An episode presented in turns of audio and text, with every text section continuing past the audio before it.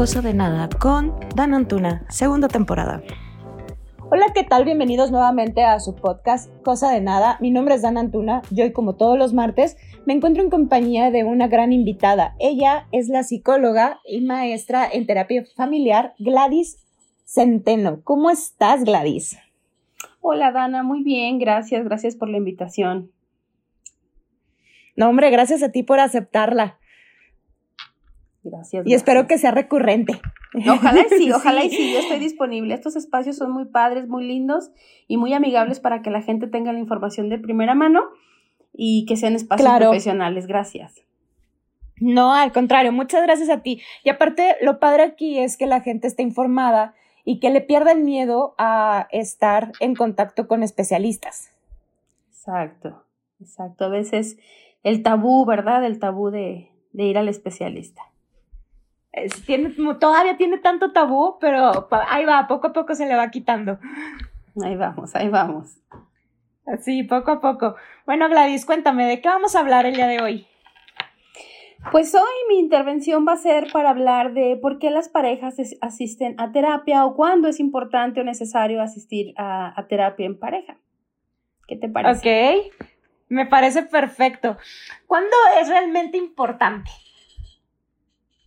Ok, siempre es importante tener una opinión que pueda buscar un punto de encuentro, un punto de conexión entre la pareja. La terapia siempre es importante, pero necesaria como tal. A veces existen elementos que catapultan o necesitan o por necesidad llevan una pareja a terapia, ¿no? La gente cuando vienen las parejas, en mi caso las familias o de manera individual, cuando asisten es porque hay un síntoma, porque se presenta alguna situación que esté modificando el, el día a día, porque les eh, mueve alguna situación, porque están pasando por un proceso, ya sea un duelo, una separación, algún pleito, una infidelidad, algo que no logra integrarse de manera positiva en la pareja y generalmente las parejas asisten a terapia cuando hay uno de estos elementos y, eh, y, no necesariamente debería ser en ese momento, sino a veces cuando hay cambio de planes o cuando hay que ajustarse o cosas del día a día que no logran ajustarse, podría, podría ser, pero la generalidad, te soy sincera, Dan, es que vienen cuando hay una, una sintomatología, un problema entre la pareja. Cuando ya es grave, ¿no? Exactamente, cuando ya está en una línea difícil, ¿no? Como lo puede ser una infidelidad, igual de repente hay parejas que, que pierden a un, a un bebecito y entonces vienen por un duelo, vienen por el proceso de, de, vivir y estar en medio de ello, o no están casados y quieren casarse y no logran ponerse de acuerdo, incluso parejas así a, a semanas, a días de, de casarse previamente con un año de preparación, luego se rompe algo, ¿no? Y, y previo al, al, momento que tanto han preparado por tanto tiempo, algo sucede y se rompe, ¿no? Y esos momentos pues son cruciales e importantes. Y bueno, el pronóstico es muy positivo, ¿no? Porque generalmente cuando una pareja asiste a terapia, generalmente lo repito, hay mucho amor todavía, ¿no? Hay la intención de mejorar, hay la intención de preocuparse por el otro, hay la intención de atender algo que está entre ellos y pocas veces, pero claro que las hay, hay también terapia de pareja para separarse, ¿no? Para tener una negociación, para lograr llevar a cabo una separación de manera, pues, mm, no, no destructiva, un poco amigable, un poco negociable. Ok. Mira, eh, la mayoría de las veces yo hubiera creído que uno acude a terapia porque ya estás mal. okay. Pero por lo que mencionas, no, no necesariamente tienes que estar mal. Exactamente. ¿Qué, ¿Qué temporalidad tienes que tener con tu pareja para empezar a acudir a terapia? Pues fíjate que, que, yo tengo mis propias estadísticas, ¿no? Yo tengo algunos años atendiendo parejas y justamente tomo pues una ficha de datos y hago un protocolo de atención donde llevo efectivamente esas, estas estadísticas, ¿no? Y no hay una generalidad. Es como, es en el momento que la, puede haber parejas de un mes que deciden venir o parejas, he tenido parejas de 30 años de casados o 30 años juntos. La situación civil es algo aparte, ¿no? La pareja es el hecho de convivir, de vivir juntos, de tener objetivos, de tener metas, de estar juntos en general, ¿no? Y pues no, no hay como una media o una mediana donde yo pueda decir a partir de los siete años estos elementos estereotipados que hay a los siete años, creo que hay una teoría como de la comezón, ¿no? Que dicen que algo va a pasar, o cada siete años hay un movimiento, o cosas de estas que están estereotipadas y luego que eso le suma la ansiedad, ¿no? Decir, ay, voy a cumplir siete años y va a pasar algo, algo nos va a pasar, ¿no? Y entonces, sí. precisamente, bueno, la, la, el modelo terapéutico que yo utilizo, que yo llevo a cabo en, en, en sesiones clínicas, es el, el modelo sistémico que quiere decir que yo veo al ser humano, la interacción como tal, como parte de un sistema, un sistema familiar, un sistema de cultura, la escuela, Durango, México, Latinoamérica, ¿sabes? Como todo esto donde hemos sido formados a través de, de la información que recibimos para, para crecer, para desarrollarnos, incluso los estereotipos, estereotipos de género, los roles, el lugar que ocupa la mujer en la sociedad, el lugar que ocupa el hombre, todo esto pesa al momento de que alguien está en, en, sesión clínica, ¿no? Todo esto se va develando y lo vamos como desenmarañando y lo vamos platicando y entonces se logra como esta escucha, pero esta escucha no desde el sentido del oído, sino desde el corazón. Yo siempre hago como esta esta este, mm, sugerencia a los pacientes, clientes o consultantes, como se llaman. A mí me gusta decirles clientes, ¿por qué? Porque el cliente es quien invierte en sí mismo, ¿no? De repente sí, alguien viene que no tiene ganas de venir y pues es un paciente y hay que meterlo a la dinámica. Y es muy bonito cuando después de dos o tres sesiones ya el que no quería venir es el que jala al que sí quería venir, ¿no? Y es muy padre porque las parejas se van edificando y se van construyendo y, y es muy bonito cuando cuando van viendo resultados y cuando se van dando cuenta y cuando se va develando todo esto que parecía un tabú, todo esto que parecía a través del miedo, a, través de la angustia, ¿no? De esperar o tener expectativas irreales o irracionales del otro o de uno mismo, ¿no? Cómo, cómo se va aterrizando y cómo se va buscando un equilibrio para la convivencia sana de las parejas. Ok, en una pareja que tiene poco de, de empezar la relación, y acude contigo, ¿cuáles son los motivos que lo llevan a acudir contigo? Ok. Pues podría decirte eh, que generalmente hay quien tiene poco tiempo y viene con probablemente un, un referente previo, ¿no? De una relación que fue dañina, que fue dolorosa, y entonces lo van arrastrando con una relación nueva y, y, alguno de los dos se da cuenta, ya sea la persona que está como diciendo, sabes que estoy repitiendo patrón, no lo quiero dañar, no la quiero dañar, no quiero hacer daño, esto está bonito, quiero ponerle todas las pilas, pero el referente de mi relación anterior me está dañando, ¿no? O de lo que me pasó en la vida o de lo que acabo de vivir es generalmente como esto, ¿no? O las nuevas parejas a lo mejor es cuando la ideología es contrastada, cuando realmente lo que piensa uno y otro es totalmente diferente. A lo mejor hay una atracción física, una atracción, una atracción sexual, una atracción de otra manera como más pasional y a la hora de encontrarse en el área de los sentimientos y conectar ya como más... Em, espiritualmente o emocionalmente, entonces empieza a brincar un poquito la conexión, ¿no? Y es ahí cuando se contrastan y cuando dicen, pues no, no es lo que esperaba, pues parecía, pero no era, pero no fue, y entonces eh, esta, mm, esta conciencia o esta coherencia que tienen como de ver a lo mejor también, porque quien asiste a terapia sabe que va a ser, va a ser analizado o va a ser visto o, o se va a buscar la manera en que también, el, porque vienen a veces y luego dicen, no, pues es que vienen la queja del otro y te quejo del otro y me hizo y me engañó y desde el día uno que estaba conmigo supe que andaba con otra y todo esto, ¿no? Entonces es llevar a un puerto donde realmente cada quien tome su responsabilidad con un día o con 30 años, como te digo, pero generalmente esto es, ¿no? Esto, a esto atienden las parejas de, de poco tiempo. Ok. Bueno, em, yo me tomé la libertad de hacer una encuesta en Instagram y hubo varias personas que pusieron ahí sus preguntas, te las voy a ir compartiendo para que tú nos vayas ahí medio, pues más bien apoyando, iba a decir medio desarrollando, pero realmente es apoyando. este, sí, sí. Mira, ¿cómo se sabe cuándo es ceder saludablemente y cuándo estoy dejándome de lado a mí misma? Ok, pues es muy amplia la palabra ceder, ¿no? ¿Ceder en qué? ¿No? Hay, hay cosas que pueden negociarse y creo que, que más, más que ceder, ¿no? Habría que estar de acuerdo y negociar que, que si quiero, que no quiero, que me gusta, que no me gusta, que va en contra de mi formación, que va, que va más allá de una lógica de acción mía, que necesito para sentirme bien, ¿no? Puede ser que, que si lo que están pensando que a lo mejor tiene que ceder no le hace sentir bien, pues ¿por qué no me hace sentir bien? ¿Qué, qué es lo que está pasando? ¿Me contrapone, me contraindica con, con mi ética, con mi moral, con ser mujer, con una cuestión sexual, con una cuestión de ideología, con una cuestión de género, ¿no? Em, ceder es como una abstracción muy concreta, ¿no? O una palabra muy amplia. Podríamos desmenuzarlo. Eso es una de las cosas que se tratan en terapia, Dan. Por ejemplo, la gente dice confianza, por eso, por la confianza es un constructo, es una abstracción. ¿Qué significa la constancia, la constancia, perdón, la confianza para estas dos personas? En este caso, ¿qué significa ceder para esta persona que hace la pregunta, no? Ceder significa em, quitar valor a lo que hago. Ceder significa ¿Mejorar para mí misma? Pues sí. ¿Ceder significa que tengo que dejar de ver a mi familia?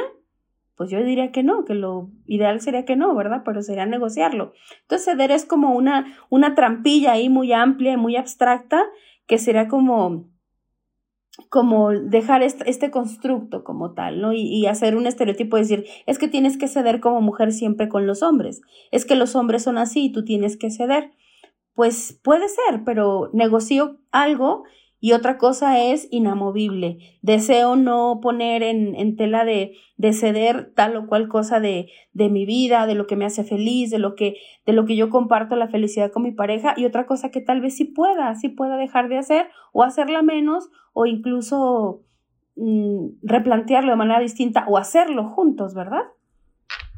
claro, sí, sí, sí, claro. claro. No, sí, sí, sí, porque hay muchas cosas en las que uno cede como pareja, pero el chiste es no dejar como tu, tu identidad, ¿no? Exactamente.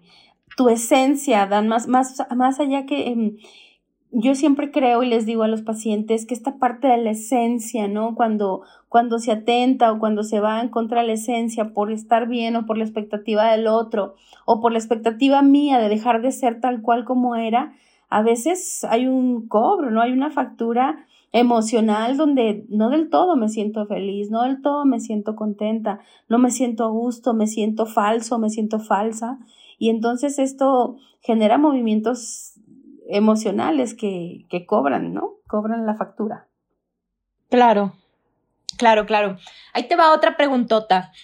Esta se me hace es más interesante y un poco fuerte. Dice, ¿cómo tratar temas incómodos de la familia? de la familia de la pareja. A ver, ¿me la repites, por favor? No la escuché bien. Claro, claro. ¿Cómo tratar temas incómodos de la familia de la pareja? ok. Otra vez, no es como una abstracción, pero bueno, eh, dicen por ahí que para tener relaciones sanas hay que tener pláticas incómodas y muy incómodas a veces, ¿no? El tema de las familias políticas o la familia de él o la familia de ella o la de él, él o la de ella, ella, ¿no? Como sea la familia la pareja, eh, siempre resulta un tema, ¿no? La pareja debe tener como este, si no blindaje, este em, halo protector, que siempre ellos sean quienes hablan, quienes proponen, quienes deciden, ¿no? Del, de la vida que conviene a la pareja, porque bueno, si es una cuestión que van a operar la mamá y que va a pasar, pues bueno, ve a hablar con tus hermanos, ve a hablar, a hablar con tus padres, pero si es una, una situación donde se ve involucrada la pareja como tal, pues sí, debería, debería ser como primero, ¿no? Primero nos lo comunicamos, lo platicamos, lo ponemos sobre la mesa y así sea tan incómodo, hay que hablarlo, porque a veces se deja pasar las cosas o las hago a ver si no me dice nada y como no dijo nada, hago otra que sigue más grande y así va aumentando, ¿no? Hasta que explota la bomba y entonces vienen y dicen, ¿sabes qué? Es que nunca le dije que no me gustaba que fuera todos los jueves a comer con su mamá, pero ya estoy harta, ya estoy enojada y no se preocupa si yo tengo que comer o no se preocupa si los niños tienen que comer o cosas así, ¿no? Pero porque no se hablaron. Generalmente es porque en la comunicación algo está fallando. Algo pasó, algo se deterioró y no hay esta confianza como tal decirle, oye, me voy a ir a comer con mi mamá todos los jueves, es una costumbre que tenemos, es un hábito que tenemos, como es, eh, somos puros hermanos, no va nadie de, los, de las esposas, de los esposos, ¿Qué te parece? No, pues que sí, que no, vas a ir un miércoles y un miércoles, ¿no? ¿Qué te parece? Ah, bueno, mi familia también los viernes. Es esta parte como de realmente tomar los elementos que hagan feliz a la pareja, ¿no? Como un elemento, como, un, como unidad, una pareja como unidad y no como dos elementos separados. La comunicación, Dan, generalmente es el mm, talón de Aquiles de todos, ¿no? Es, yo creo que de las parejas que asisten a, a sesiones, la comunicación es un elemento que se va deteriorando con el tiempo. ¿no? Se van creyendo que hay valores entendidos, se va creyendo que, ah, pues como siempre lo he hecho y nunca me dijo nada, como así lo he acostumbrado toda la vida. Y entonces la, la, comunicación va tomando aristas que a veces se vuelven incómodas y detonan en, en elementos de, de, convivencia dolorosos, ¿no? Y después de, nacen como de algo tan sencillo como comunicar y a la postre, a los años, eh, paulatinamente, se vuelven un problema. Por eso hay que hablar. Claro. Oye, pero también, también está difícil decirle a tu pareja, me molesta mucho que tu mamá sea metiche. O que alguien de tu familia sea metiche. Soy incómodo. Sí, bueno. o sea, son pláticas incómodas. Em, la, la, manera de la comunicación, bueno, hay una cosa que se llama la teoría de la comunicación de Paul Vaslavi, que habla que hay cinco axiomas de la comunicación. Y uno, y para mí el más interesante, que todo comunica. ¿Qué quiere decir? No, todo comunica. Hasta no hablar comunica. Hasta estar serio comunica. Hasta no voltearte a ver comunica. ¿Te das cuenta? Todo comunica. Sí.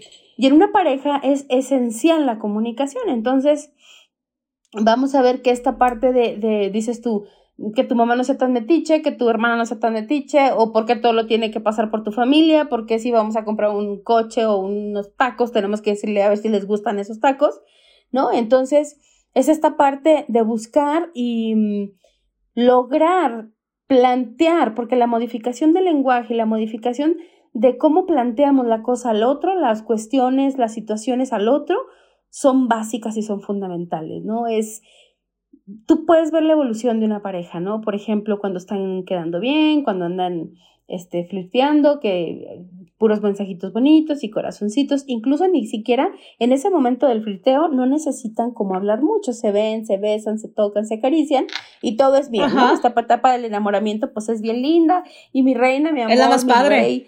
Puro amor, ¿no? Puro amor. Pero empieza, entonces empieza a cambiar el diálogo, empieza a cambiar la comunicación y salen las malas palabras, o sale el enojo, o sale el estrés, sale la neurosis, y entonces modificamos la comunicación. Y cuando nos damos cuenta, ya está bien deteriorada esta parte del diálogo entre la pareja. Ya nos olvidamos de aquella parte donde nos veíamos a los ojos cerquita y no nos decíamos nada. Hay una teoría, no, no es una teoría, es un poema o una analogía que dice que los corazones cercanos eh, se comunican sin palabras y los, los, corazones lejanos se comunican a gritos. Y es verdad. Cuando un corazón es muy lindo, ¿verdad? Es muy profundo. Sí, está, muy fuerte, sí. ¿eh? Está muy fuerte. Es muy fuerte, no recuerdo el autor. Sí. Pero es verdad, cuando te estás enamorando y cuando el corazón está muy cerca, cercano de amor, no cercano físicamente, cercano de amor, ¿verdad? Es como esto más, más sutil, como más etéreo Em, te hablas con palabras muy suaves e incluso sin palabras, con, con, besos y con caricias y con miradas. Pero cuando un corazón se alejó, no, no te escucha, por más que le grites, por más que le digas, escúchame, entiéndeme, ¿por qué no sientes lo que yo siento? ¿Por qué no me ves que sufro? Porque no te está escuchando con estos, con estos oídos del corazón que te comenté al principio, ¿no?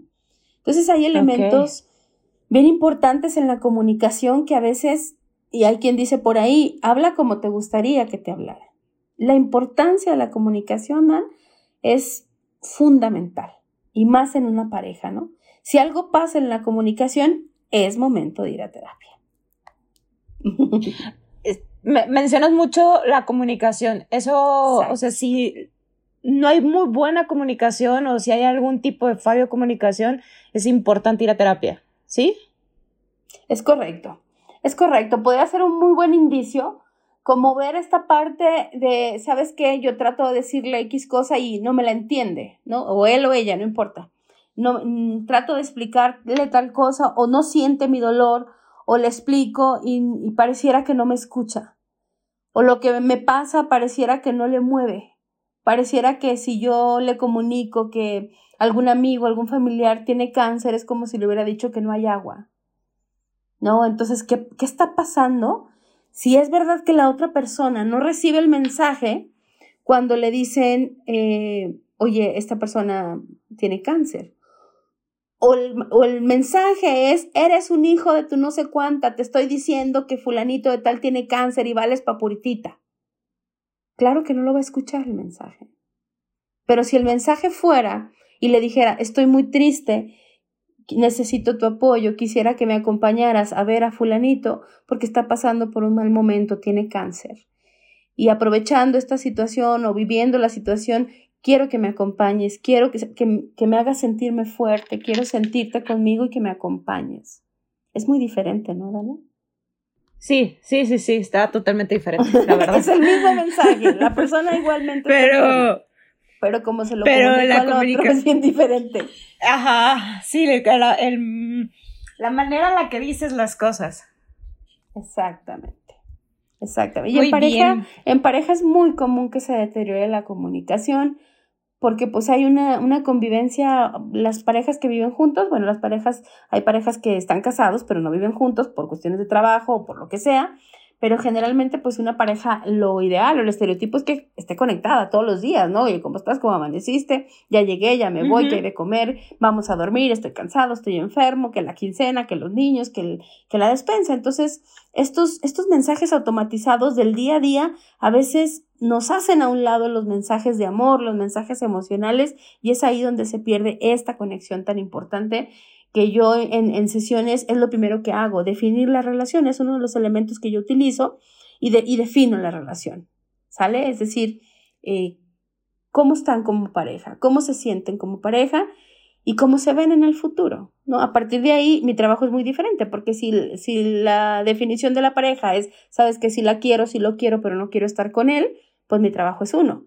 Si lo quiero, no nos entendemos, pero quiero luchar por él o por ella, mi trabajo es otro. Entonces tengo que definir la relación para poder avanzar en ambos caminos, pero no es mi decisión, es la de ellos. Ok, sí, sí, sí, sí, sí. Bueno, al final estar en, en terapia es tu decisión. Exacto. sí. A ver, ahí te va otra preguntota. ¿Cómo motivar a tu pareja a que trabaje en su crecimiento personal? Ok, ¿Por qué, yo pensaría que mi pareja no trabaja en su crecimiento personal? Aquí hablamos como de motivación emoción, ¿no? Tal vez, tal vez vea a su pareja triste, tal vez vea a su pareja frustrada, frustrado. ¿Cómo lo motivo? Pues a través de validarle lo que es, ¿no?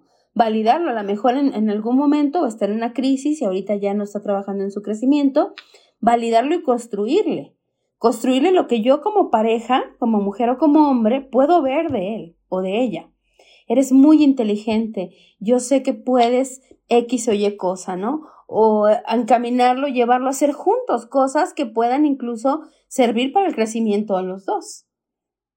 Vivir como este cambio, o hay algo que se dice mucho que las parejas deben crecer juntos, ¿no? Y de edad, y de ideología, y de, de lugar, de aspecto, de todo, ¿no? Porque así crecen a la par y entonces se van como motivando y poniendo esta escalerita uno a otro para que, ambos suban. Está muy linda la pregunta, ¿eh? está muy linda porque la persona que la hace está preocupada por el crecimiento personal del otro. Me imagino que es un crecimiento, no creo que profesional, porque me imagino que está dirigida a lo emocional, pero habría que pensar qué es lo que para esa persona no para la persona que hace la pregunta, sino para la que está viendo que necesita el crecimiento, si realmente lo necesita, si él lo quiere o ella lo quiere, o si hay un elemento que ahorita esté siendo un bache para su vida y a partir de que se quite ese elemento se puede, se puede avanzar sin problema, ¿no?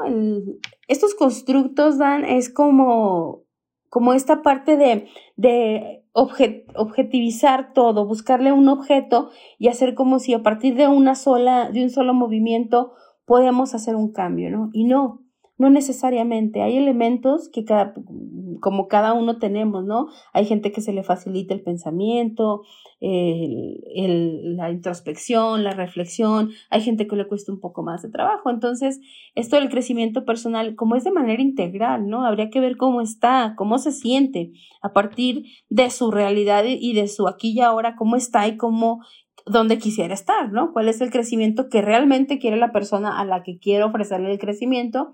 Porque pues difícilmente puedo hacer algo por el otro si el otro no lo quiere o si el otro no lo necesita, si él cree que no lo necesita.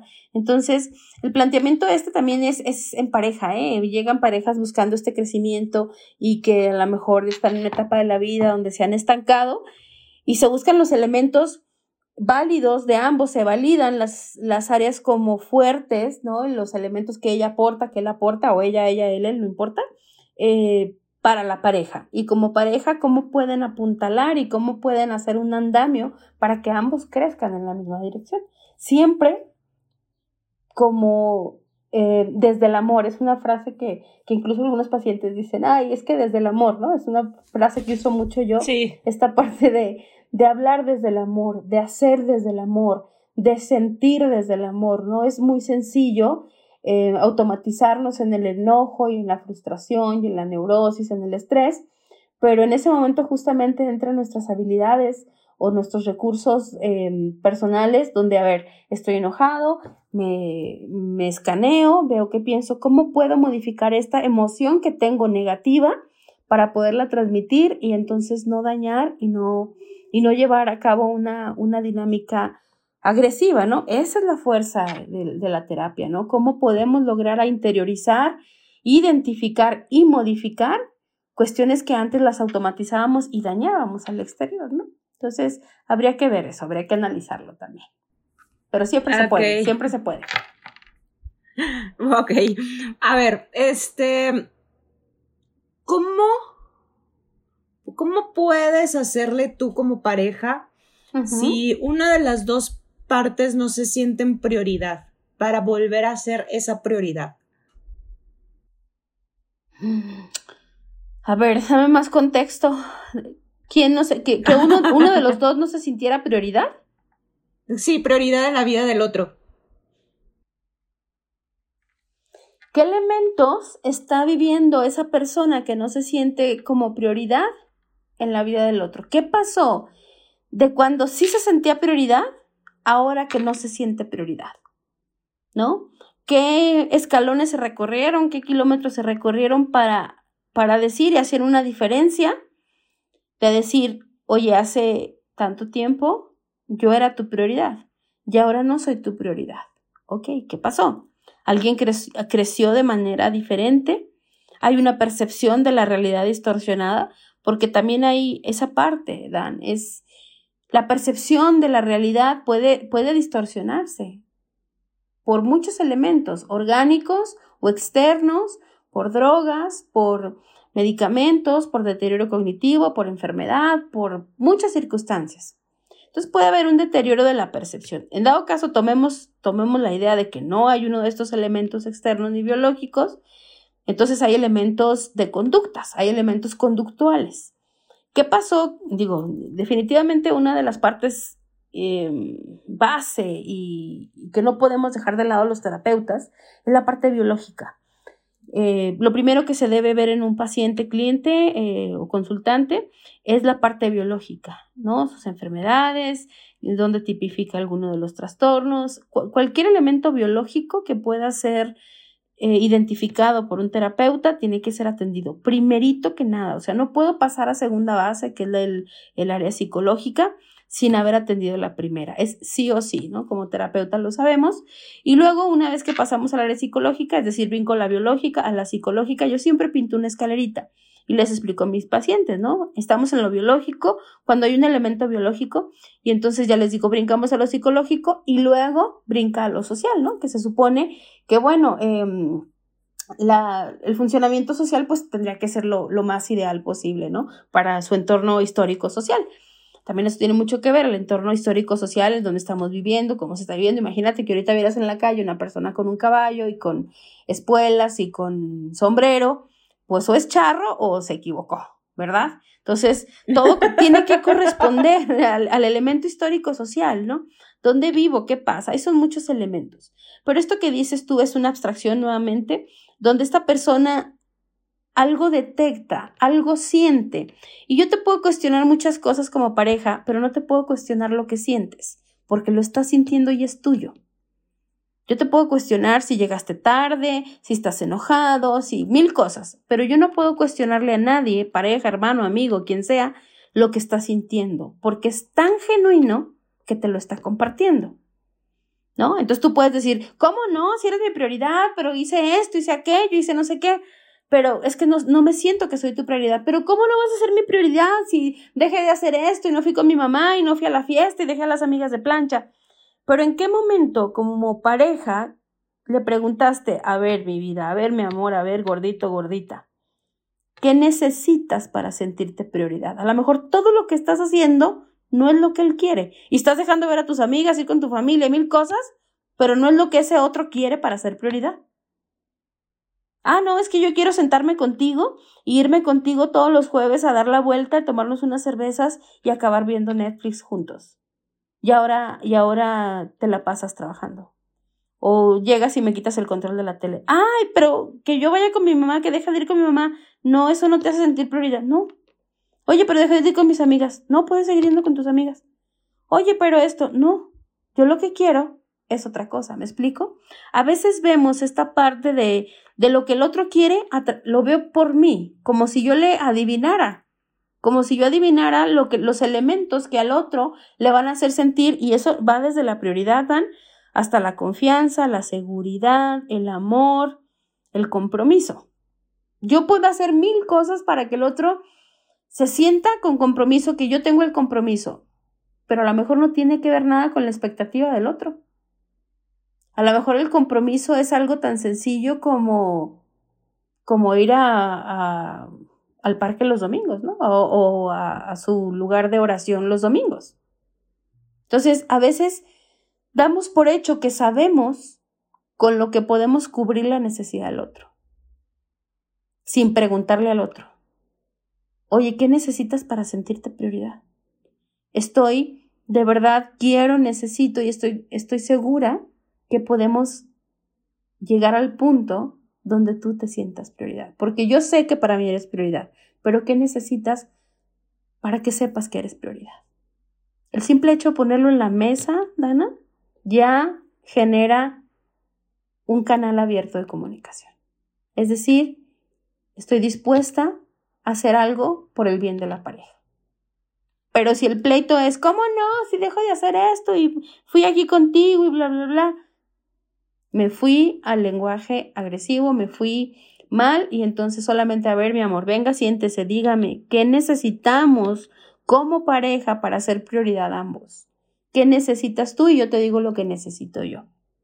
Y con mucho gusto llegamos a un punto de encuentro. Si no se puede de manera natural como pareja, pues bueno, para eso estamos los terapeutas. La última pregunta que mandaron dice, ¿cómo saber cuándo es el momento oportuno para terapia de pareja y que no sea demasiado tarde ir? Ok, siempre es momento oportuno, ¿no? Eh, ir demasiado tarde puede ser que se refieran a que es para terminar. Pero incluso así, siempre es buen momento de, de ir a terapia. Cuando yo siento que la relación, cuando yo veo como pareja, que no nos estamos, vuelva lo mismo, ¿no? No nos estamos comunicando, nos dejamos de hablar, eh, sube de tono las, eh, las peleas, incluso hay empujones, violencia patrimonial, económica, física, emocional. Hay muchas violencias, hay un, un parámetro muy padre que se llama violentómetro, que lo desarrolló el Instituto Politécnico y que los institutos de la mujer, tanto estatal como municipal, manejan. Esto de las bromas hirientes, eh, la ley del hielo, todos estos pequeños, y tanto para hombre como para mujer, no es para las mujeres. No porque lo distribuyan en los institutos de las mujeres quiere decir que es para mujer. Las mujeres también tenemos nuestros, nuestros elementos que aportan a la violencia, ¿no? Y entonces, el momento ideal para ir a terapia es cuando pasa por tu mente. Necesito ayuda. Tener esta conciencia de la necesidad de ayuda y de querer hacer por los dos o por mí mismo, por mí misma, es valiosísimo, porque a lo mejor una mujer que está siendo violentada no puede dejar al otro porque tiene miedo o tiene angustia, o hay drogas de por medio, o hay alcoholismo de por medio, y entonces no se puede separar. Hay protocolos importantes dentro de la terapia que pues nos vamos capacitando y las leyes no lo, no lo marcan, ¿no? Los que, los que vamos en este asunto de estar bien eh, por la línea legal, ¿no? Pues tenemos varios elementos que tenemos que cumplir, entre ellos, pues estar capacitados y saber de las normas oficiales mexicanas cuando se trata de estos elementos tan importantes como son las adicciones, las, eh, el intento suicida, ¿no? la ideación suicida o, o ya cuando, cuando se lleva a cabo algún, alguna práctica para el suicidio, que son tres elementos que tenemos que cuidar mucho, Dana, ¿no? Porque si, si detectamos eh, eso, alguno de esos tres elementos en, en el individuo de manera personal o en la pareja, se llevan a cabo protocolos de seguridad. Eso es un elemento muy alto, pero el elemento ideal es cuando tú necesites ayuda, cuando sientes que las cosas no están saliendo como querías, que te sientes incómodo, que no logras estar feliz, que lloras continuamente, que, que necesitas huir, ¿no? O simplemente porque quieres mejorar tu relación de pareja. O sea, puede ir desde algo muy sencillo hasta algo muy complicado.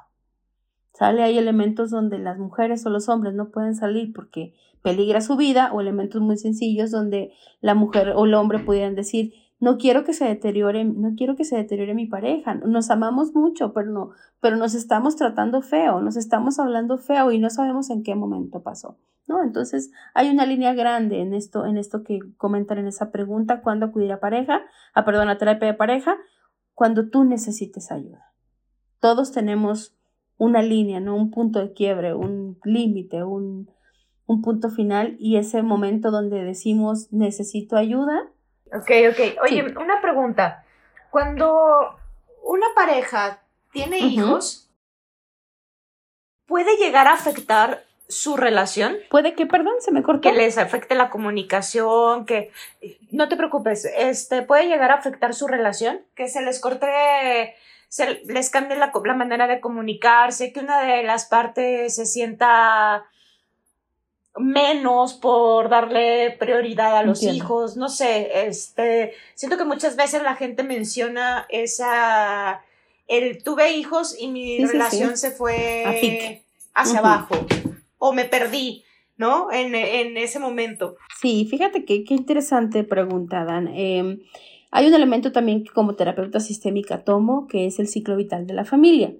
Hay momentos y ciclo vital de la pareja y ciclo vital individual, ¿no? Pero en este caso hablamos de la pareja, que será la llegada de los hijos, esta parte de la llegada de los hijos. Hay elementos importantes que se tienen que parametrar y ver las herramientas propias, ¿no? Los elementos de afrontamiento para este tipo de, de, llegadas de los hijos, ¿no? Habría que ver pues la situación económica de la familia, qué tanto, incluso también sucede que el, la intervención de las familias también es mucha, ¿no? Y entonces hay incomodidad y hay una parte ahí que dicen, oye, es que desde que tuve a mis hijos, pues llegó mi suegro, llegaron mis cuñadas, o llegó el enfermero, llegó mi mamá, o llegó, y no he podido estar con mi pareja, no he podido tener relaciones con él, no nos podemos besar, no podemos andar en ropa interior a gusto en la casa como lo hacíamos antes, no podemos desarrollar eh, las actividades que teníamos antes, ¿no? Y la pareja se queda ahí detenida como, como pues ya es lo que tenía que pasar, ¿no? Y entonces pues hay que hacer un alto, hay que hacer un alto y ver que realmente, a ver, espérame, si tenemos un bebé, si llega un bebé, pero no nos podemos no nos podemos dejar de lado, ¿no? Tenemos que seguir construyendo como pareja, pero no podemos dejar de lado esta parte del ciclo, del ciclo vital que es la llegada de los hijos, tomando en cuenta que muchas veces pues se llevan a los bebés a las camas, dejan de, dejan de dormir. Es otro elemento bien fuerte la llegada de los bebés, pero no por esto tiene que impactar de manera negativa. Habrá que buscar una manera donde la rutina de la, de la pareja sea positiva y sea Em, entendida por ambas partes, ¿no? Dejando de lado, cuando viene esto, Dan, eh, hay muchos, em, mucha ideología por parte de las familias, ¿no? Que si no sale, que si los 40 días, que, que si el parto natural, que si entonces todo el mundo empieza a opinar y empieza, este, este momento es, es una etapa bien fuerte para las parejas, ¿eh? Es una etapa muy fuerte.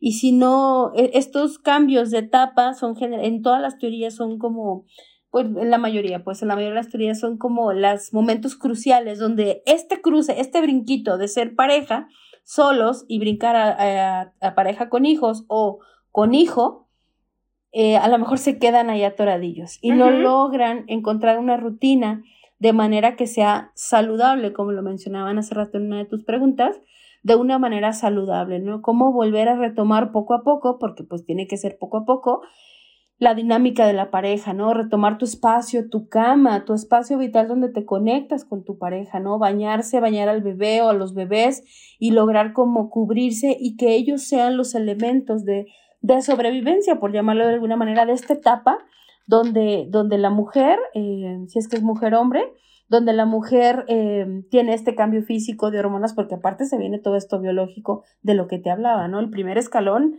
es bastante lastimado en ese momento, bastante golpeado, porque las hormonas, que el cuerpo, que la mamantada, que el niño no quiere comer, que ya se le enfermó, y entonces entran elementos biológicos bien valiosos y luego lo emocional, ¿no? En lo que la pareja logra, logra recuperarse, pero si la pareja tiene sus elementos, elementos propios de afrontamiento, si lo hablan, si dicen, por ejemplo, ¿sabes qué? Mm, escucha a todo el mundo, que venga tu mamá, que venga la mía, pero tú y yo hacemos esto, esto y esto. ¿Sale? Escuchamos con amor a todo mundo, nuevamente voy a esta parte del amor.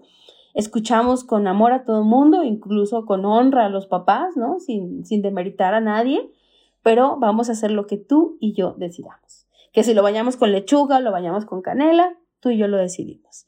Que si le ponemos, que si le ponemos aceite de almendras o le ponemos la crema fulanita de tal de tres mil pesos, tú y yo lo decidimos. Que nos regalen todo, bienvenido pero tú y yo vamos a decidir. Entonces, esta complicidad de pareja ah, da un elemento muy valioso para poder superar esta etapa, ¿no? Y luego viene que los niños hay que sacarlos de la cama, que qué bonito se ven durmiendo, pero también trae sus elementos, ¿no? Y los hijos pues no lo hacen con la intención de mortificarte la vida, sino que uno lo va haciendo así, el bebé pues ni modo que te diga, mamá, acuéstame contigo y no quiero que estés con mi papá, ¿no?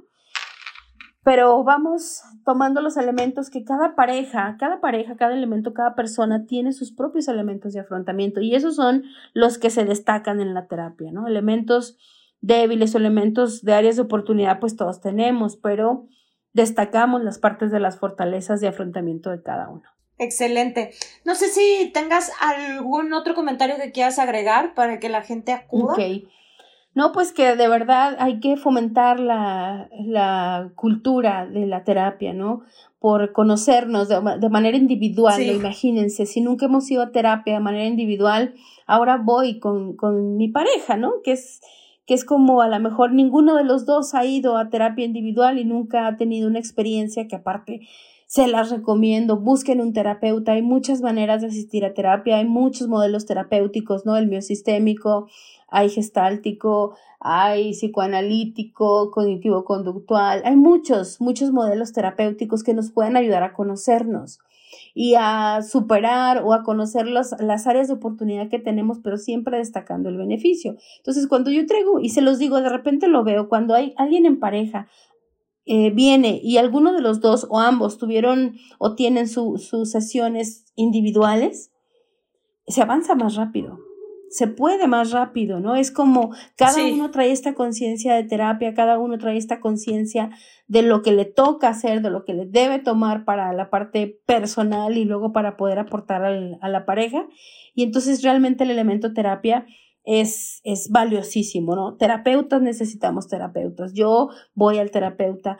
Todos debemos ir a terapia en algunos momentos de la vida. Todos pasamos por estos momentos que nos hacen como tener esta introspección que nos hace dudar, nos hace sentir un poquito mal, entonces pues es el momento, ¿no? De acudir y somos libres de elegir, si no me siento bien con un terapeuta, me cambio con otro, busco la manera, trabajo por objetivos que hace este terapeuta y es muy lindo conocernos, ¿no? Ver diferentes puntos de vista y analizarnos y que nos enseñen a vernos desde una perspectiva de introspección y de reflexión, ¿no? Que vayan más allá de decir, pues yo ya me conozco y si se casan conmigo, pues ya así soy y ya, ya, no, no cambié. A ver, espérame, mejor me pulo, busco la manera de, de, ser un elemento positivo de mí para mí, para poder entonces compartir en pareja, en familia, con los hijos y a la postre a la vida, ¿no? Porque finalmente, pues el fin último del hombre es la felicidad, decían los filósofos griegos. ¿no? Y, y todo ese camino para llegar a la felicidad, pues ¿qué es la felicidad? Pues es una pregunta filosófica muy profunda, ¿verdad?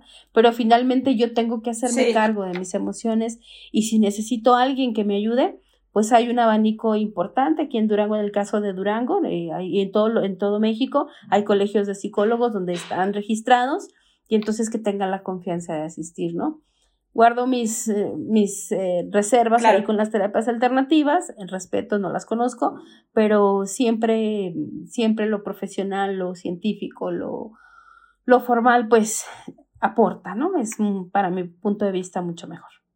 Sin demeritar a nadie, pero pero lo respeto. Claro.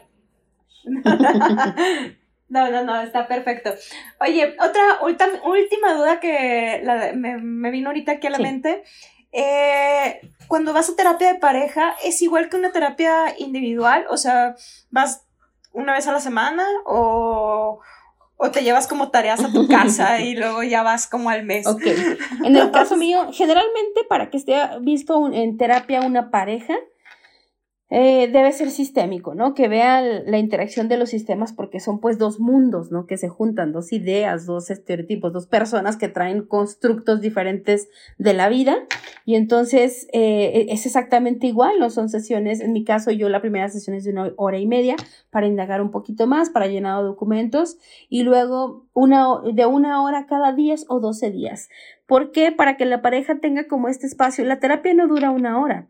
La terapia dura todo el tiempo, los 10 o los 12 días que tardan en venir. La terapia es el momento o es el botón rojo para empezar a trabajar y el trabajo se lleva y no necesariamente como tareas. Hay terapeutas que sí dejan tareas y hay tareas, por ejemplo, este, van a hablar del síntoma, van a decir esto, pueden hacer esto, una economía de fichas, dense su tiempo, váyanse a un hotelito, renten un jacuzzi, hasta eso se puede llegar, ¿no?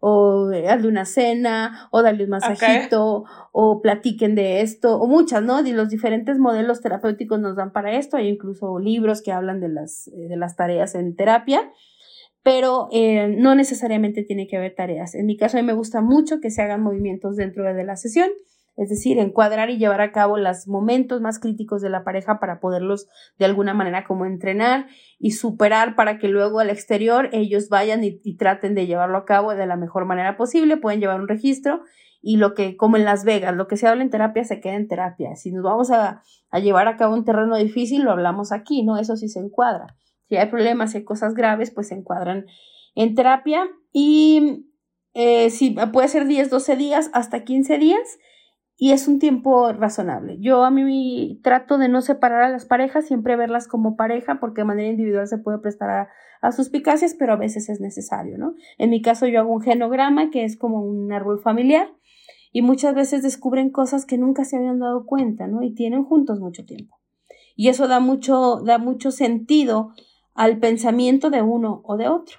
Pero todo lo que dices de esto de las tareas o cada, cada semana, no porque será muy corto el tiempo, ¿no? Será demasiado corto. Yo creo que de 10 a 15 días, pues es un tiempo razonable, igual de manera económica, pues no les es tan pesado, en cuestión de agenda por trabajo, por los hijos, por la vida diaria, es como un, un tiempo razonable.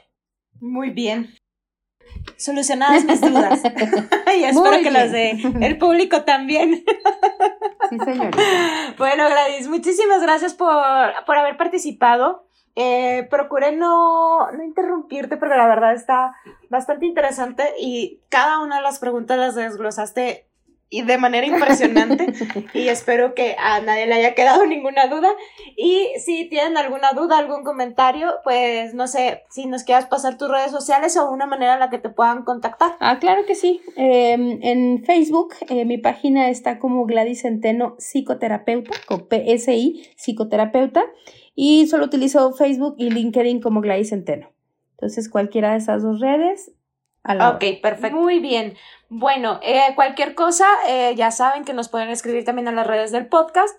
Mi nombre es Dan Antuna y nuevamente agradezco tu participación y espero que se vuelva a repetir. Ojalá que sí, yo encantada de la vida, un placer, un gusto conocerte y quedo a la orden. Igual. Muchísimas gracias. Les recuerdo las redes del podcast, arroba cosa de nada en Instagram y en Facebook y mis redes, arroba danantuna en todas las redes sociales. Muchísimas gracias. Nos vemos, nos escuchamos en la próxima. bye. bye.